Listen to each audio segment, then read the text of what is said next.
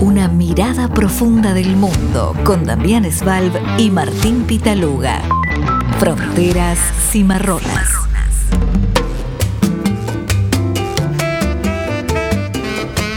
Muy buenas tardes a todos nuestros oyentes de Fronteras Cimarronas por Radio Cultura 97.9, como todos los miércoles, de 6 a 7 de la tarde, 50 minutos de geopolítica.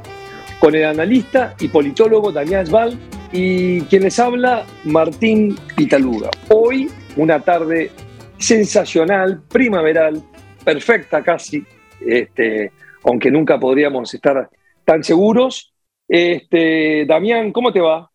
Hola Martín, buenas tardes, muy bien, muy, muy contento por el día tan, lindo que tenemos aquí en Buenos Aires. es, así, hay que disfrutarlo. Me gusta, la, primavera me gusta. A mí, también me gusta. A mí también. Están estos copos en, el aire, ¿cómo se llaman? Los eh, de los árboles que se meten en, todas partes, ¿no? Eh, para, gente, este para gente alérgica no, es muy bueno, ¿no? Eso. Sí, no es bueno para la alergia y se meten eh, increíblemente por todas partes, sí. no me acuerdo cómo se llaman. Es lindo eso, me gusta. Hay que barrer un poco más. Y Hoy también vamos a tocar temas eh, como, bueno, como en realidad todas las semanas, importantes, graves en algunos casos y preocupantes en otros. Vamos a hablar de las elecciones, el resultado electoral en Italia, la tercera economía de, de la Unión Europea, un país muy importante, fundador, de hecho, también de lo que, lo que es la Unión Europea, y del resultado y, eh, previsible, pero, pero igual muy importante, muy, muy fuerte para analizar, y también del el tema electoral brasilero, que va a ser el domingo. Este domingo son elecciones en Brasil, un, país de más de 200 millones, ¿no? 213 millones de habitantes. Es, es, un, es una elección muy importante, donde un país, ¿no? También muy polarizado todo en Brasil. sí, ambos, procesos electorales, digo, están marcando aparte con, sus grandes diferencias, pero me parece que en el fondo hay mucho en común, sobre todo la, cuestión de, los modelos que se enfrentan, ¿no? las visiones de, las visiones de país es interesante porque acá eh, vamos a hablar sí, este, de, lo que es el, el, proceso, no solamente el proceso electoral, que vendría a ser la primera etapa el domingo 2, con una segunda vuelta, aunque hay algunos optimistas o, digamos, eh, o sondeos que le dan una victoria en la primera vuelta a Lula. No sé, son las últimas noticias, no creo que sea muy posible, pero todo puede pasar en, en, la política. Y después, también, si tenemos tiempo, la crisis que hay en Irán, eh, grave crisis, con más de 50 muertos, un país que también se sabe poco, y donde hay una revuelta, se puede decir así, de las mujeres, en principio liderada por las mujeres, lo cual lo hace más fuerte y más especial en, en, en Irán, ¿no? Que es un tema que si tenemos tiempo estaría bueno tocar, ¿no, Damián? Así es, sí, sí, porque me parece que también tiene impacto fuera de la región y pone, a ver, pone en problemas un régimen que, bueno, que, tiene otros problemas de índole económico y demás, pero que ahora está, está sufriendo una, una revuelta, como decís vos, a nivel social bastante pronunciada y bastante fuerte, ¿no?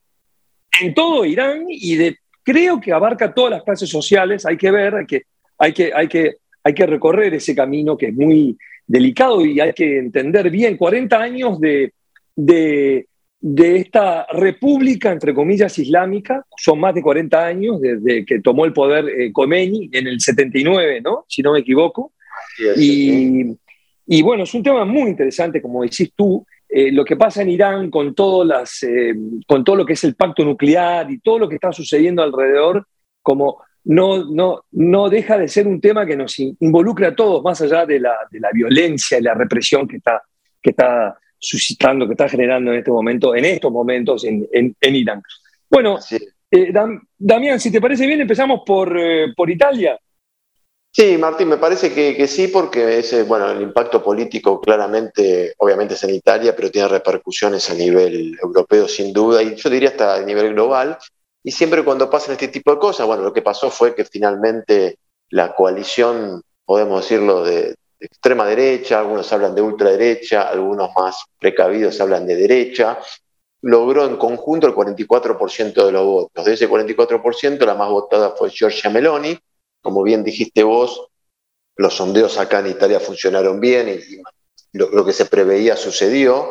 Eh, controla las dos cámaras, tanto en diputados como en Senado, y aparece como una figura rutilante en el aspecto de, lo nuevo, de, la primera vez que Italia tiene una, una, primer ministra mujer, en un contexto absolutamente eh, caótico Europa, sobre todo por, por, cuestiones que tienen que ver producto de la guerra entre Ucrania y Rusia.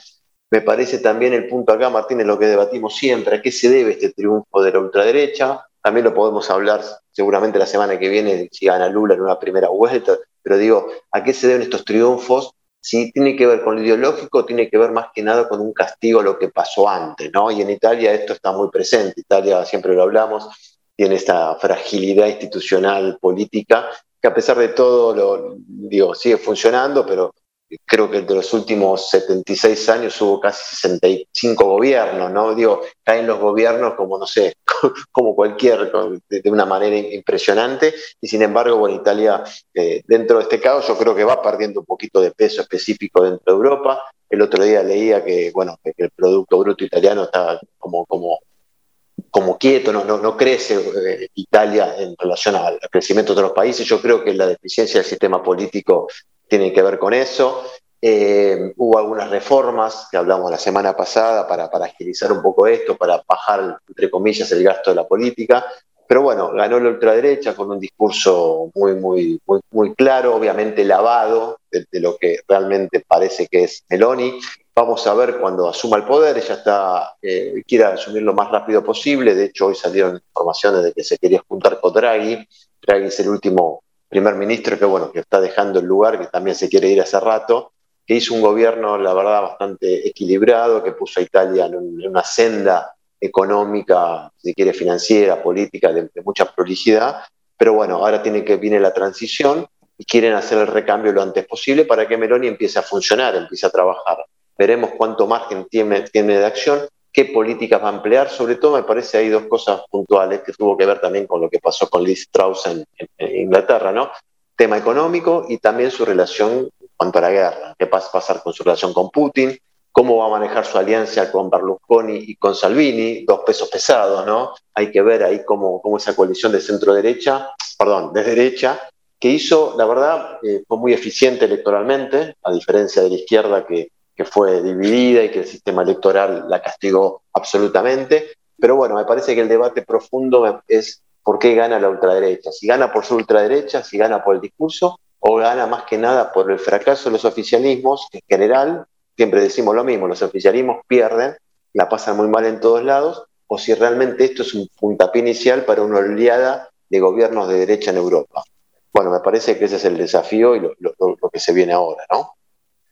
Ahora, Damián, es interesante porque Meloni, eh, esta, esta, mujer de 45 años, una brillante carrera meteórica, puede decir que está en política desde los 15 años, o sea que no, no es una novata y milita, eh, eh, o sea, es una mujer que militó, es verdad, en orígenes fascistas, neofascistas, digamos, de, Italia, eh, Giorgia Meloni, pero, pero es interesante porque es como tú decís, hizo una campaña muy buena comunicacionalmente, ¿no? Desdiabolizó sus, justamente toda esa etiqueta que tenía de ser eh, de, su origen neofascista, pero también con, mucha violencia eh, política y una extrema derecha.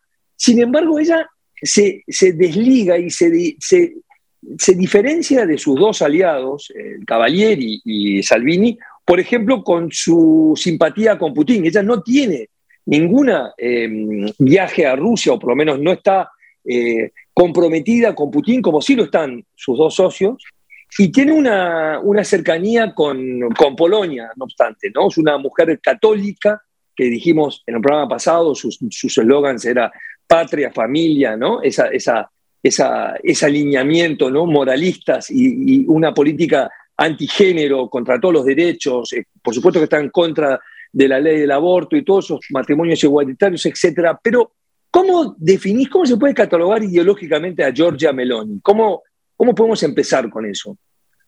Mira, yo, a ver, eh, acá habría que hacer un análisis previo, ¿no? Hay que ver cómo acciona, porque digo, desde que ganó no volvió a hablar prácticamente en público, dicen que está, está armando su programa de gobierno. Obviamente cuando uno, para catalogar ideológicamente a alguien, sobre todo, más allá de lo que dice, tiene que ver su trayectoria y sobre todo lo que va a hacer. Yo la hasta donde conocemos, yo creo que es una dirigente de extrema, de, extrema derecha. Eh, me, parece que está claro eso. Eh, por su pasado, por lo que dice, por sus declaraciones, por lo que vos bien lo describiste, ¿no? Su posicionamiento anti-inmigración, su posicionamiento con respecto a, la ampliación de derechos. Eh, me parece que, bueno, su apego religioso y cómo eso lo mezcla con la política. Ahora bien, eh, yo creo que va a llevar adelante todo eso, esa política la va a hacer y después, bueno, el aspecto económico yo creo que también le va a dar un giro a, Italia, va a intentar darle un giro muy fuerte en ese sentido. Eh, yo sí, yo no tengo duda de calificarla como una, como una dirigente de extrema derecha, de nuevo, tomando recaudos, saber de qué puede, cómo puede actuar, pero al ser el gobierno de todos. Pero me parece que en un clima de tanta apatía ciudadana, de tanto desinterés por la política, me parece que ella ahí tiene un, un campo de acción bastante amplio y yo creo que es preocupante. ¿eh? Y aparte es preocupante porque el mensaje queda hacia afuera. Vos viste que en estos días hubo muchos dirigentes de, también de la extrema derecha de otros países que han, han, felicitado y, se, han envalentonado con respecto a lo que puede pasar en esos países, tanto en América Latina, imagínate Bolsonaro, imagínate en Argentina algunos dirigentes, los libertarios, pasa con Orbán en, Hungría, vos lo dijiste lo de Polonia, yo creo que esto le da a la, a la derecha más dura, le da, me parece, una, oportunidad para mostrarse. De nuevo, Martín, en un momento de tanta carencia, de tantos problemas económicos, eh, este tipo de, gobiernos, bueno, pueden llegar a tener algún tipo de, margen de acción y que si después tendrán éxito o no, será, veremos qué puede llegar a pasar. Pero digo, no, no, dudaría en eso. Eh, obviamente esto no quiere decir que ella se salga del, sistema, ni mucho menos, ni en peligro, ni mucho menos la democracia, pero claramente yo creo que son estos dirigentes que juegan al límite, ¿no? La, claro. Utilizan las instituciones de democracia, de, instituciones democráticas, las llevan al límite. Y creo que Meloni está en ese sentido, ¿no? En, en, ese camino. O sea que sin ser una alianza antidemocrática, como tú decís, se parece bastante a los gobiernos iliberales de Orbán y de Polonia, aunque Polonia ahora está un poco también edulcorado, ¿no?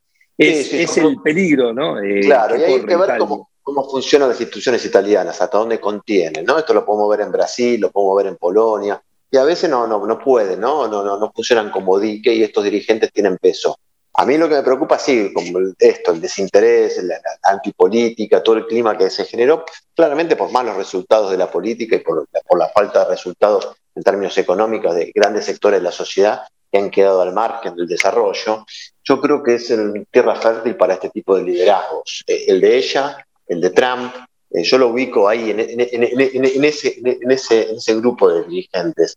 Eh, de vuelta. No, no, no, no pensemos que esto es una, un fascismo, perdón, o, sí, o una ultraderecha al estilo de lo que se vivió en el siglo pasado, porque eso no, ocurre. Eh, la democracia, por suerte, está instalada, las instituciones están funcionando, no, no, hay que generar una alarma en ese sentido, ha ganado por medios democráticos, nos puede gustar más, menos, pero ganó. Eh, pero bueno, ahora me parece que el, debate y el desafío es el sistema institucional italiano, hasta dónde, hasta dónde aguanta, a veces por izquierda, a veces por derecha, hasta dónde aguanta este tipo de liderazgos. Eh, eso me parece importante. Es, interesante, además tú, tú lo dijiste, además de que, bueno, para empezar tiene que tener, para modificar muchas eh, normas, leyes o acuerdos, tiene que tener dos tercios del, Parlamento que no tiene. tiene un 40, aparentemente tiene un 44%, o sea, 112 senadores de 200 y 235 diputados de 400, si es que mantiene la alianza con, eh, con Salvini y con Berlusconi, ¿no? que cada uno de ellos obtuvo 8%, 8,9%, etcétera. Ella la hace mayoría o arrasante con 25,5%. Y es como tú decís, quizás el italiano, que hubo una gran abstención, que es otra de las cosas que sorprende, con un voto no obligatorio, una abstención de más del 34%, 35% me parece, o 36%, Em, y, un poco también el italiano del norte, quizás el del sur, hubo, hubo más abstención en el sur. Eh, comenta, el comentario podría ser, bueno, vamos a darle una posibilidad, una chance a, a esta mujer que por de pronto no participó en ningún otro gobierno, eh, que sí estuvieron los otros vinculados. Esa es la única, el único, Fratelli d'Italia es el único partido político que no participó en el gobierno anterior eh, de, Draghi, ¿no? Es así, como lo ve. yo creo que eso explica mucho su triunfo, ¿no? Quizás esa decisión, que no sé si fue criticado no en su momento, de, estar afuera de todo, por más que con Draghi dice tiene una buena relación, él estuvo, ella estuvo fuera de todos estos gobiernos, me parece que eso le dio el plus para ganar las elecciones dentro del, del, grupo de, la derecha, ¿no? Porque los otros quedaron pegados en cierto sentido, tenían historia, ya Berlusconi igual ni hablar, entonces me parece que eso le dio esa ventaja. Y lo que ha logrado la centro derecha, el, perdón, la derecha, el, bloque de derecha, me parece también, Martín, si bien vos está claro el tema de la abstención y demás, como un triunfo bastante amplio, un, triunfo que se puede ver en todo el país, ¿no?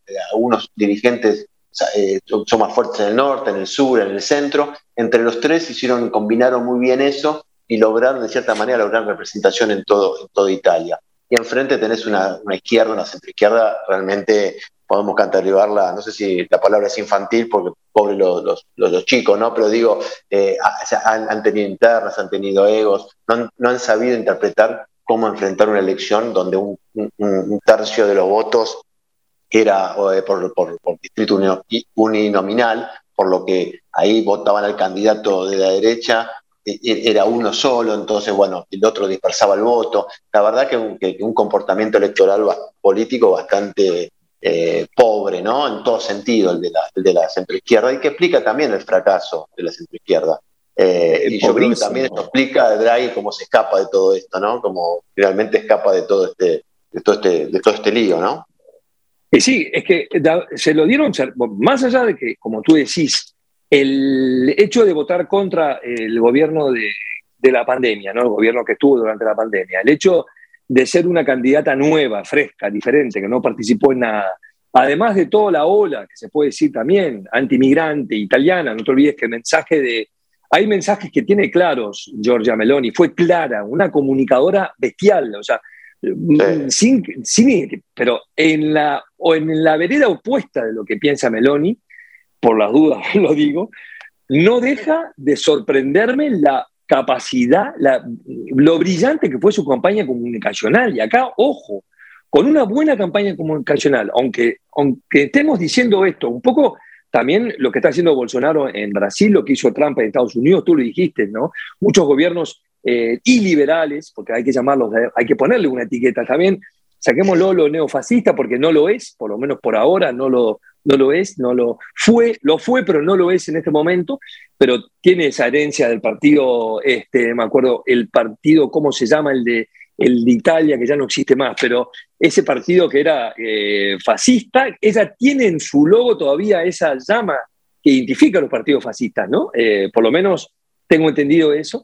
Este, hizo una brillante campaña y sale con un número, con una... Eh, eh, con un resultado brillante. Ella, por ejemplo, mandó eh, comunicaciones a todos sus correligionarios, eh, porque su sector, los Fratelli d'Italia, es el partido más a la extrema de, Italia. No, no nos olvidemos. el famoso saludo, el, saludo romano, Damián, el, saludo romano, que es el, brazo de derecho extendido, como los nazis, ella, ella trató de, de, justamente de desdiabolizar todo lo que la pudiese, todo lo que se pudiera conectar con su, em, con su pasado eh, neofascista o con su vínculo con el duce, etc. ¿no? Entonces, sí es clara con los inmigrantes, como decís tú, no quiere inmigrantes y habla um, de ese ridículo bloqueo del Mediterráneo, pero, pero, pero que ya, ya hubo un intento ¿no? con Salvini cuando fue ministro del Interior, y habla de, de muchas otras eh, reformas, eh, creo que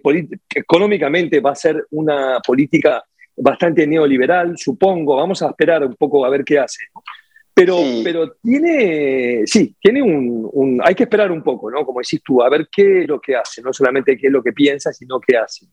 Sí, ese es un desafío justamente eso que decís vos. Por ejemplo, el tema de la recesión es, muy fuerte, eh, el alza de precios, eh, la, deuda, digo, cómo va a manejar todo eso va a ser importante. Eh, las debilidades estructurales de Italia, como dijimos antes, ¿no? que, ya son medios históricas, ya hace creo 20 años que no crece su, PBI, digo, está como estancada. Hay que ver la capacidad de ella que tiene para eso. Y sobre todo me parece que esto también es un dolor de cabeza para la Unión Europea en estos momentos, ¿no?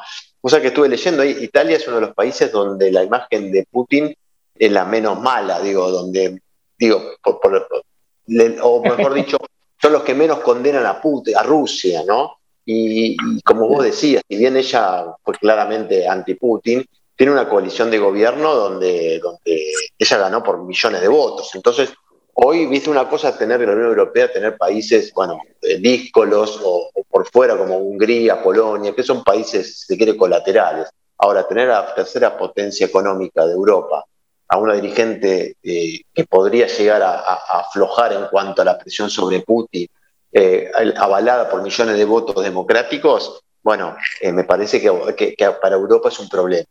para Europa, sobre todo para, para, Macron, no sé tanto para Scholz, que también está en una situación bastante complicada. Sí. Eh, nada, hay, que ver, eso también hay que tenerlo en cuenta, ver cómo se mueve ella, hasta dónde afloja y cómo se para frente a esa guerra. Porque, a ver, no solo pararse a favor o en contra de Putin, sino eso representa un montón. Podría representar, eh, por ejemplo, eh, cómo se para frente a la crisis económica, cómo hace con el tema de la relación con China. Digo, nada, me parece que a Europa ya le cuesta mucho tomar decisiones y con, Meloni ahí en, el, club le va a costar un poco más, ¿no?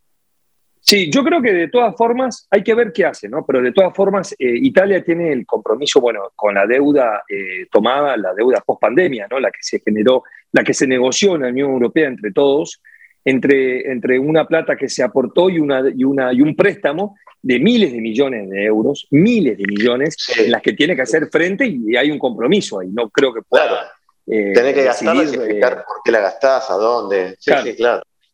Es, una, es un vuelco progresivo que va por etapas, o sea, no lo tienen. Fueron 70 mil millones de subsidios directos y 120 mil millones de, en préstamo, ¿no? Eso es un acuerdo que tiene que, que ahí eh, Draghi fue un gran arquitecto de, esta, de este acuerdo, un genio, la verdad que... de hecho, creo que Italia es uno de los países que más plata recibió de la Unión Europea. Eh, parece que, creo que sí, y este, ese, es, ella fue claramente, Giorgia Meloni, eh, pro-Ucrania, inmediatamente se posicionó detrás de Ucrania con, con, la Unión Europea y en contra de, de Rusia, ¿no? En eso, eso quizás la, la haya ayudado bastante, ¿no? En, en su campaña política. Lo, lo que, lo que es interesante de ver es, como, como tú dijiste al principio, que es una eh, particularidad de la, a veces llaman el laboratorio a Italia, el laboratorio político, ¿no? Porque tiene desde el, desde el 48, que fue eh, posguerra su primer eh, elección famosa, además, en la que intervino Estados Unidos para evitar que ganara el Partido Comunista Italiano, que es un tema muy interesante, histórico, que, me, me, sorprendió porque lo leí hace muy poco, cómo los Estados Unidos, a través del Plan Marshall, intervienen en las elecciones italianas para que ganara el Partido Demócrata Cristiano. Eso fue en el 48. Y después de ahí hubieron 67, tú dijiste, 67 gobiernos. Ese, eh, o sea que es un promedio de 12 meses por gobierno. Entonces tampoco es que, es que, no, no eh, hay, hay, que ver qué es lo que uno hace en tan poco tiempo. Bueno, eh, partamos de la base de que no se vaya a quedar tampoco, ¿no? Pero bueno. no, no, este, claro. Puede, pasar. Ella va a asumir encima una colisión con dos, sobre todo Salvini, que digo, de confianza mucha Salvini lo debe tener.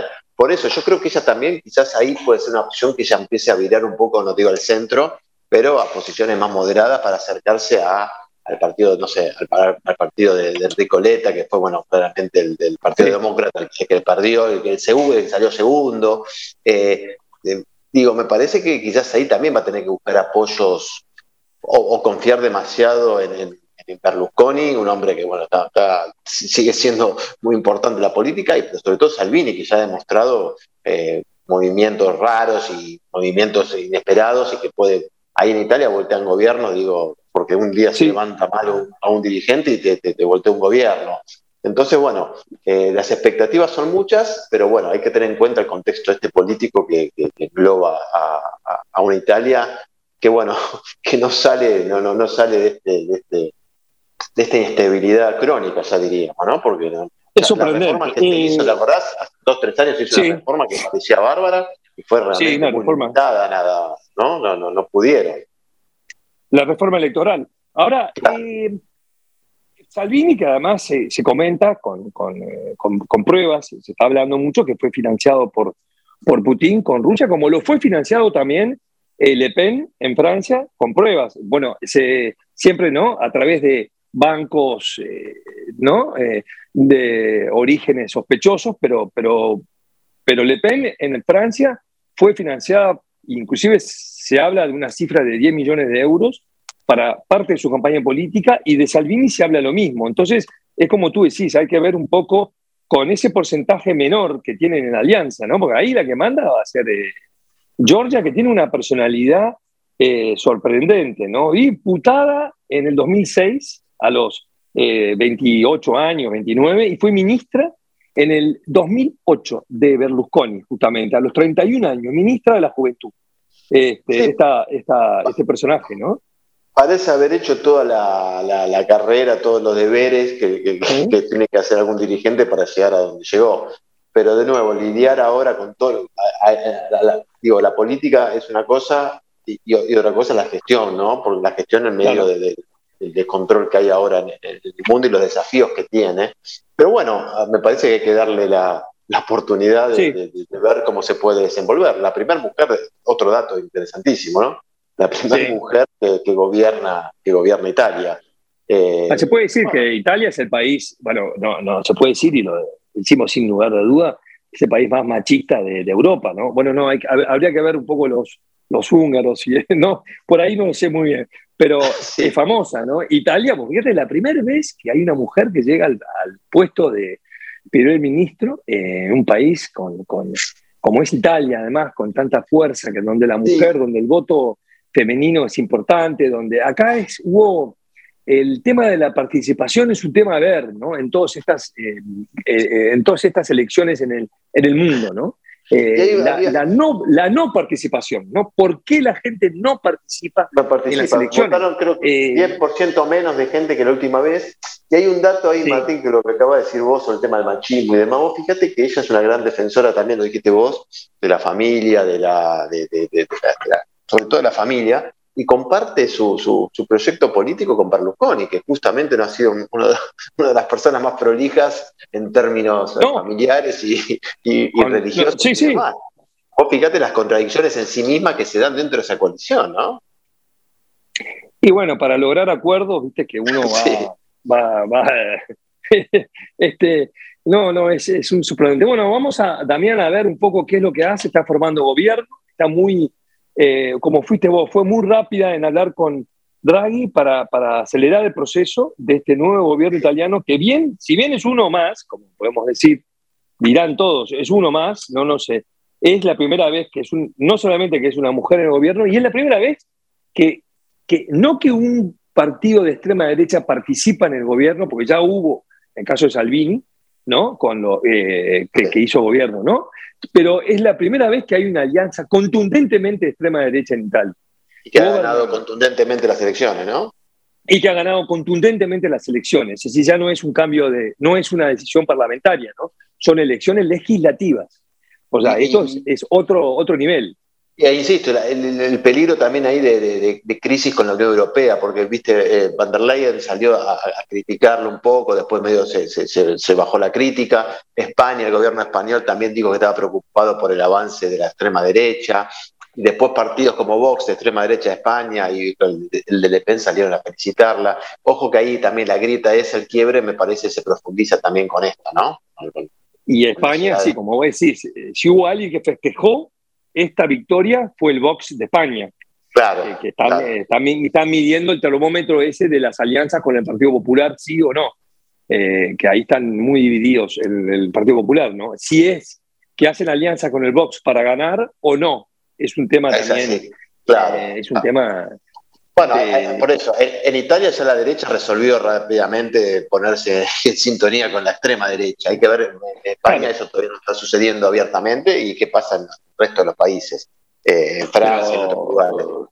Claro. Pero vos fíjate, ahora Berlusconi con sus 8% pasa a ser un moderado casi al lado de, de, los otros, ¿no? De Salvini.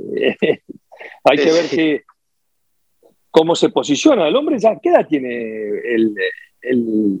yo creo, no me quiero equivocar, pero 80 largos, ¿eh? No sé si yo sea los 90, pero 80 y pico. 80 largos, Muchas operaciones. no, tremendo, tremendo, sí, sí. estaba eh, rosagante, rosagante. Así que bueno, igual hasta el 13 de octubre no creo que haya novedades, no, no va a haber novedades porque el 13 de octubre es donde se ah, las elecciones Oh, claro, bueno, sí, bueno, 85 acá. 85. 85 años. Y sigue activo. Se mantiene. Sí, sí. Eh, Berlusconi se cambia la sangre en Suiza, hace alguna cosa, ¿no? De eso. es una, especie de. O, arregló con el, con el, ¿no? Hizo un acuerdo con Lucifer, una de esas historias. Fronteras y Marronas, con Martín Pitaluga y Damián Svalb. Zoom Internacional, portal de noticias de política internacional.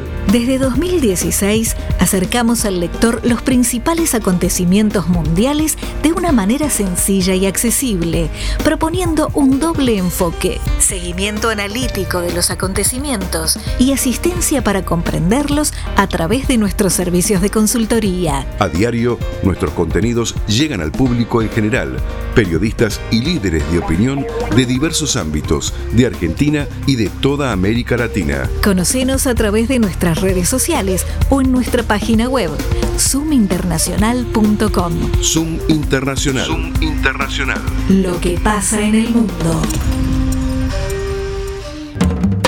Volvemos entonces con eh, Fronteras y Marronas en esta tarde lindísima y habiendo escuchado a No Te Va a Gustar, el grupo de rock uruguayo. ¿Te gusta, Damián? Eh, mucho, sí, la verdad que sí, mucho. Todavía no lo fui a ver en vivo, pero me tengo ganas. Estuvo hace poquito en Argentina, el año pasado, estuvo en La Plata, creo, pero sí, Me, gusta mucho. Gran banda. Tienen mucho, mucho éxito. La, eh, la Vela Porca, ellos son dos grupos uruguayos de jóvenes, bueno, son más del 90 que tiene mucho éxito acá en Argentina. Así que bueno, nosotros eh, vamos arriba, Uruguay, ahí representado. está muy bien. Este, está muy bien, sí. Con, eh, dicho sea de paso, Uruguay, que no se habla porque, claro, al lado de todo lo que está pasando, temas menores, ¿no? Pero en Uruguay al presidente de la calle eh, lo o sea, metieron preso a la, guardia, al jefe de su custodia, ¿no? sí, y tuvo un incidente diplomático severo con Ucrania con, sí. Sí, pero ahí hay un error. Eso es un error, porque el, digamos, el, que intervino en las elecciones eh, de, que está haciendo Rusia en los países. los plebiscitos. los plebiscitos esos, entre comillas, que está generando Putin.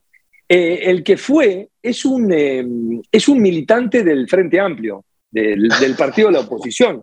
O sea, no es oficial, no, no es como si fuera un... Yo no sé cómo son, en el caso de los observadores, bueno, está bien que Zelinsky eh, haga una, una, un reclamo, una, queja, pero me parece que no estaba bien, bien enfocado, porque no tiene que ver el, el, gobierno uruguayo, sí el parlamento uruguayo, porque es un militante, no es diputado, pero es un militante importante del Frente Amplio de Asamblea Uruguay, el sector de, de que fue ministro de, de Economía un hombre de origen ah. armenio. Ahí fue, aparentemente fue a hacer un tema eh, con el tema de, los, de, las guerras, de los conflictos que hay ahora en Armenia, en una zona, y de paso ahí se metió a, hacer, este, es como legitimar, es raro lo que pasó, pero bueno, eh, en todo caso nos la ligamos sin, se la ligó el gobierno, ¿no? Sin, claro, encima el gobierno de, de, digo, que, justamente tan cuidadoso en ese tema, digo, me parece que fue... Totalmente.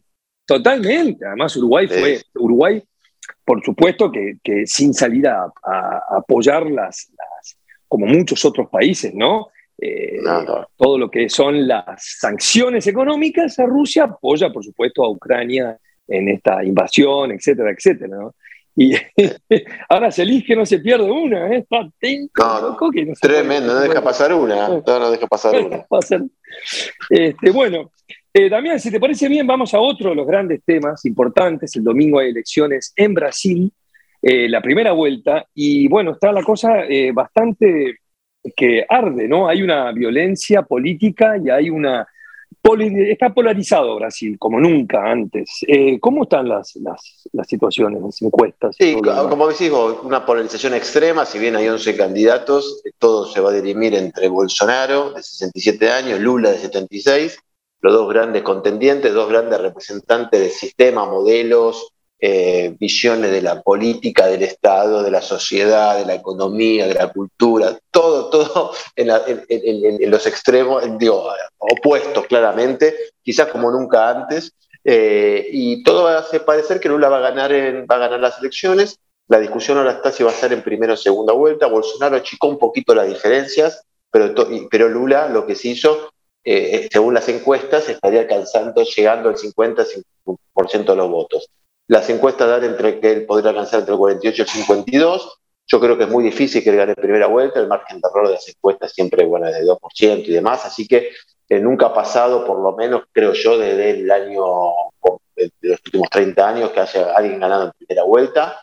Eh, ni siquiera Lula cuando había luego su primer mandato exitoso. Entonces me, me cuesta creerlo. Sí, es verdad que la polarización puede llevar a eso. Lula va a hacer obviamente lo posible para ganar primera vuelta, no solo porque quiere asegurarse el triunfo, sino también porque sabe que una segunda vuelta Bolsonaro podría exacerbar todavía más fuertemente sus críticas, tan, ya amenazas, yo no diría críticas, al Tribunal eh, eh, Electoral, al Tribunal Superior Electoral, diciendo que eran cómplices de, Lula, bueno, atacando todo el sistema, hablando de, que iba a haber eh, fraude, nada, entonces una elección de segunda vuelta en donde los números se emparejen, ¿no? las intenciones de votos se emparejen y los resultados estén más cerca, eso podría derivar una crisis política sin precedentes, ¿no? Parecida a lo que pasó en Estados Unidos, pero en Brasil, teniendo en cuenta encima cómo está el, esquema de poder de Lula armado, ¿no? Un poder claramente apoyado en el sector militar. Nunca antes en la historia de Brasil hubo tantos militares en puestos de gobierno Claramente eso genera mucho temor, mucho miedo, eh, porque las Fuerzas Armadas podrían tener un rol muy fuerte en eso. De nuevo, nadie está hablando de, golpe, pero claramente sí forzar a una democracia con bastantes problemas como la brasilera. ¿no? Brasil está en un momento de, también, como todos los países, ¿no? pero Brasil es una potencia con, los números económicos realmente complicados. Eh, 33 millones de personas eh, están en la pobreza extrema, casi, casi un 15% de la población, hay gente que padece hambruna, digo, me parece muy fuerte, se viene de una pandemia donde murieron más de 600.000 personas, cuando claramente Bolsonaro creo que fue el líder mundial que más, despreció, más despreció y más ninguneó a la pandemia. Eh, digo, hay todo un clima bastante feo y a esto se le suma incertidumbre electoral o se, pone en duda el conteo de votos, me parece que es un escenario bastante preocupante. Eh, en ese sentido, Lula ha logrado, tuvo éxito en, cómo planeó su campaña, poniendo este clivaje que siempre hablamos, Martín, entre democracia y autoritarismo. Él, él presentó así estas elecciones y claramente ha tenido éxito. Toda la dirigencia política que ha sido rival de Lula, que lo ha odiado a Lula, que ha votado en contra de Dilma para que sea destituida, así todo, hoy apoyan a Lula, desde Fernando Enrique Cardoso, Alckmin es su compañero de fórmula, son todos, ni hablar del mundo de la cultura, de, de, intelectuales, digo, hay, hay, un apoyo absoluto público de Lula, a Lula, pero eso se está, se está reflejando en las encuestas, pero todavía nadie puede cantar victoria del lado del Partido de los Trabajadores, ¿no? No, ahí falta también, es interesante lo que decís, hasta el empresariado, ¿eh? salvo lo, que, lo, que, lo que engloba el agronegocio, que sí están, eh, siempre fueron muy eh, favorables a Bolsonaro. Todo el empresariado también lo votó a Bolsonaro en las, en las elecciones pasadas, 18, pero hasta los empresarios se, se, desligaron del apoyo a Bolsonaro, sobre todo porque vieron que en estos cuatro años el, el el ejercicio de Bolsonaro eh, desde el punto de vista de política internacional, comercial y demás fue muy, negativo por la imagen sobre todo, ¿no? y eso de, alguna manera también te, marca la, cancha, ¿no? El empresariado que busca la imagen de, Brasil, ¿no? acá se perdió. Por eso, se dieron cuenta, me parece también ahí, mucho como decimos el círculo rojo, el establishment, pensaron en algún momento, de hecho, ellos apoyaron también la destitución de Lula, que quisieron barrer del mapa al, PT. Sin embargo, se dieron cuenta que Bolsonaro claramente no, fue la solución, ni mucho menos. Digo, Bolsonaro fracasó en todo sentido. Eh, eh, entonces, por eso me parece que ahora Lula tiene todo el panorama para él. Eh, en eso. Exacto. Y con respecto, vos viste el ejército en Brasil, que, es, algo, es institucional, ¿no? Es una figura. El golpe de Estado en Brasil, a diferencia de, los, de las dictaduras, y esto lo encomillo mucho porque es un tema muy sensible, ¿no? Pero eh, la dictadura brasileña, que fue cruel, dura y demás, tenía una visión, el militar, el, ejército tenía una visión del país, nacionalista y demás. Y en este caso, eh, Bolsonaro es, es antiestatista. Y y con respecto a las personas que, a los militares que integró Bolsonaro para rodearse de militares y de alguna manera fortalecer ese vínculo, él es un capitán. No te olvides que en el ejército brasilero es muy estructurado y en general eh, los generales no, no ven con simpatía tampoco incondicional a un capitán. Como es Bolsonaro, no deja de ser un capitán ¿eh? Eh, para el ejército brasilero. Y, y, el, y los los mil y pico de funcionarios militares que nombró Bolsonaro son todos militares en retiro. Los, militares, o casi todos, ¿eh? los militares en actividad, que son los que mandan, los que tienen el mando, digamos, eh, son muy cuidadosos de posicionarse en esto y no creo, o por lo menos dice Alain Rouquier, que viste que es este, es este gran eh, pensador francés, que lo estuve escuchando, y que analizó, analiza muy bien a Argentina y a todos los que son los ejércitos de América Latina. Y él justamente decía esto, estoy repitiendo un poco lo que escuché de él, ¿no? que el ejército brasileño tiene esa particularidad de ser institucional, cuidadoso, el ejército en actividad, y que no eh, cree, él no ve viabilidad, él cree que sí que pueden haber disturbios y que, y que Bolsonaro de perder puede llegar a convocar disturbios y puede haber motines, alguna, alguna escaramuza militar, pero que el ejército no cree él que se mueva por, por, esa situación, que él cree que va a ser fiel a la democracia. A esa democracia está bastante dañada, porque Bolsonaro, si bien el, que llaman también, eh, los franceses lo llaman el, no sé si los franceses o muy gran parte del mundo, es una caricatura tropical de Trump, ¿no? Claro, eh, Pero un poco más ridícula aún, eh, que es un tipo que brutalizó la política en Brasil, ¿no? que debilitó la democracia, en fin, y, pero que tiene una visión, y acá hay algo interesante, porque ninguno de los dos partidos, bueno, Lula, que aglutina, como decís tú, todo el espectro político brasilero, casi todo, más de 10 partidos y demás, y, y toda la, la, parte cultural, como decís tú, el empresariado ahora, y qué sé yo, no tiene un programa político. Y Bolsonaro tampoco, no tienen programas políticos. Y lo que tiene Bolsonaro es una visión, sí tiene una visión de una sociedad moralista, habla de Dios y la familia, es neoliberal, etc. Y es ahí quizás, en el tema de la religión, con ese pacto religioso evangelista que hizo, es donde está más peleada la cosa, ¿no? Es saber cuánta gente de ahí, que los brasileños saben que están muy vinculados a la iglesia evangelista, ¿no? Eso hablamos muchas veces acá. Y, y que inclusive en las elecciones pasadas los que le dieron la victoria a, Bolsonaro contundentemente fueron eh, todas las iglesias evangelistas. Él tiene muy buenos acuerdos y, y, línea directa con los pastores más importantes de Brasil, pero también es una iglesia que, si bien todo lo que es la agenda moral de Bolsonaro están alineados 100% con él, también eh, el hecho de que Bolsonaro tenga esas actitudes eh, misógenas, absolutamente violentas y muy armamentistas, pone a la parte femenina, por lo menos, de los evangelistas eh, en, una duda de votar o no.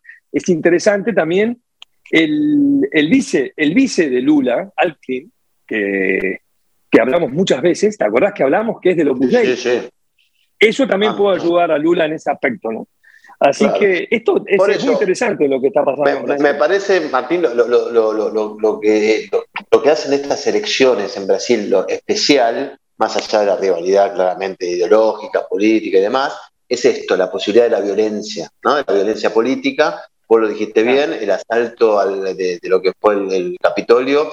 Algunos dicen que, por ejemplo, si el domingo Lula llega al 50%, arañando el 50%, y, y lo, lo, nombran ganador, él podría, eh, Bolsonaro podría perfectamente desconocer eso, denunciando irregularidades, y eso podría hacer que su gente eh, vaya al Palacio, no sé, de la Corte Suprema o del Tribunal Electoral Superior, para, hacer algo parecido a lo que fue Lula en su, eh, lo que hizo eh, Trump en su momento. Entonces me parece lo más peligroso es la violencia, y vos lo dijiste bien, una campaña electoral, bueno, las últimas campañas electorales fueron violentas, enfrentamientos y asesinatos y muertes y violencia entre ambas, ambos, sectores, sobre todo el sector de, de, Bolsonaro, aunque Bolsonaro fue víctima, te acordás también de un atentado en, en la campaña electoral de la, de la, última vez. Entonces hay una violencia política en Brasil eh, muy, muy presente y muy preocupante y Bolsonaro no hace más que exacerbarla y no, no, hace más que crear un clima de pánico y de miedo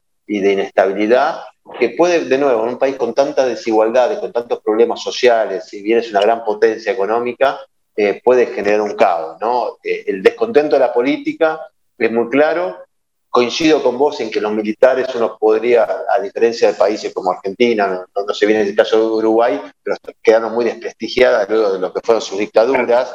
En el caso de, los militares brasileños tienen cierto prestigio, sobre todo eso por sus políticas industrialistas y demás. Eh, me, parece que, bueno, ya si, si, el, ejército que está muy metido en el gobierno de Bolsonaro, esto hay que decirlo, Bolsonaro lo hizo desde el primer día, eh, si uno hace el repaso de los funcionarios militares que están en los distintos ministerios, es, realmente asombroso. Y, eso, y ahí hay otra, otra, duda, ¿no? ¿Cómo harán esos funcionarios para irse de ahí, ¿no? Si, Lula gana el gobierno, ¿cómo serán reemplazados? Pero bueno, nada, todo un clima de, interrogantes. Lo principal es que el 2 de octubre a la tarde vamos a saber si tenemos segunda vuelta y si, o si Lula finalmente se puede consagrar, volver a la presidencia, un hecho histórico también, ¿no? Eh, volver, Increíble. 12 años después, después de estar preso 500 días, después de que su candidata y su, la, persona, su, su, socia, Dilma Rousseff, fue echada en un juicio también bastante, bueno, bastante no, eh, payasesco y, muy manipulado. Pero de nuevo, el fracaso de lo que fueron el establishment, el intento de ciertos sectores de establishment para poner gobiernos afines, claramente fracasó. Entonces, bueno, Lula se abrió la puerta esa, la oportunidad, y Lula es, hoy, digo, quien, aparece con más posibilidades de transformarse en el nuevo presidente de Brasil. Bueno, vamos a ver entonces, Damián, qué pasa ahora el domingo y después volveremos eh, con, mucho Brasil porque vamos a hacer también un segundo episodio de nuestro podcast sobre las elecciones de Brasil en el medio y vamos a seguir con el tema. ¿no? Eh, si te parece bien y nos quedan unos minutos, podemos hablar un poco de Irán. Sí, claramente, sí, Irán, bueno, está, sumergida en una crisis que se generó, recordemos rápidamente, a partir de hace 10 días, cuando se confirmó la muerte de, de Masa Amini, una chica de 22 años, que, fue detenida por lo que se llama la policía moral de Irán, que es la que controla que las mujeres, sobre todo, cumplan con la estricta norma de vestimenta, y parece que estaba con la Que es como, como el, velo que lo cubre, no estaba mal ubicada. Bueno, fue detenida y la chica esta murió. Eh, y, a partir de ese momento hubo denuncias de maltrato, de, que fue apaleada y que fue asesinada. Bueno, y las calles de Irán empezaron a, ponerse a, a, ver mucha movilización, las mujeres con mucha valentía eh, eh, utilizaron las redes sociales, también la movilización popular para expresar su descontento y sobre todo ya me parece esto como pues fue el detonante de un montón de, situaciones de opresión y de violencia desde muchos años. Y bueno, y se empezaron a viralizar, sobre todo, obviamente en estos tipos de régimen la información está muy controlada, el régimen intentó frenar eh, redes sociales y demás, pero bueno, se han viralizado eh, situaciones de linchamiento de policías y bueno, de, acciones de, las mujeres, eh, claramente en protesta por un, estado de situación que se hace insostenible, ¿no? En el siglo XXI siempre fue insostenible, pero digo, más, más ahora, eh, con, una, situación sobre todo de las mujeres absolutamente eh, casi, de esclavitud. Entonces, bueno, nada, el mundo se ha conmovido con toda esta situación. Ya dicen que hay 80 personas muertas ¿eh? y, ah, y, alrededor de 1.200 heridas. Sí, sí, eso de vuelta, teniendo en cuenta que la información a veces no, no es muy, muy precisa. No, no, claro. Eh, son, los disturbios más grandes del 2019 eh, y, como siempre la represión es brutal frente a este tipo de disturbios y se da en un contexto donde Irán también está en una situación económica muy difícil tratando de esquivar las sanciones que vienen de Occidente por, su plan nuclear, tratando de firmar ese plan nuclear, y para Occidente también en un momento era atractivo acercarse nuevamente a Irán, como decimos siempre, para tratar de, conseguir la energía, el petróleo, el gas, que ya no viene de, o, que ya viene con, extorsión de Rusia, ver si podía reemplazar eso, pero bueno, eh, es una situación difícil. Eh, a ver, está lejos o está cuán, grave es la crisis para el régimen. Eh, es difícil saberlo desde acá porque la información es muy delicada, pero claramente esto daña la credibilidad y va ahora dando, de cierta manera, los regímenes de, este tipo que, han gobernado a sangre y fuego de hace 40 años gobiernan eh, eh, Irán, ¿no? bestialmente, bestialmente, ¿no? Sí, claramente, sí, sí, dictadura religiosa e islámica. Bueno, Damián, terminamos el programa. Heroica resistencia de las mujeres iraníes. Y nos vemos entonces el miércoles que viene ya con el resultado de las elecciones en Brasil y otras cosas más. Fronteras y Marronas con Martín Pitaluga y Damián Svalb.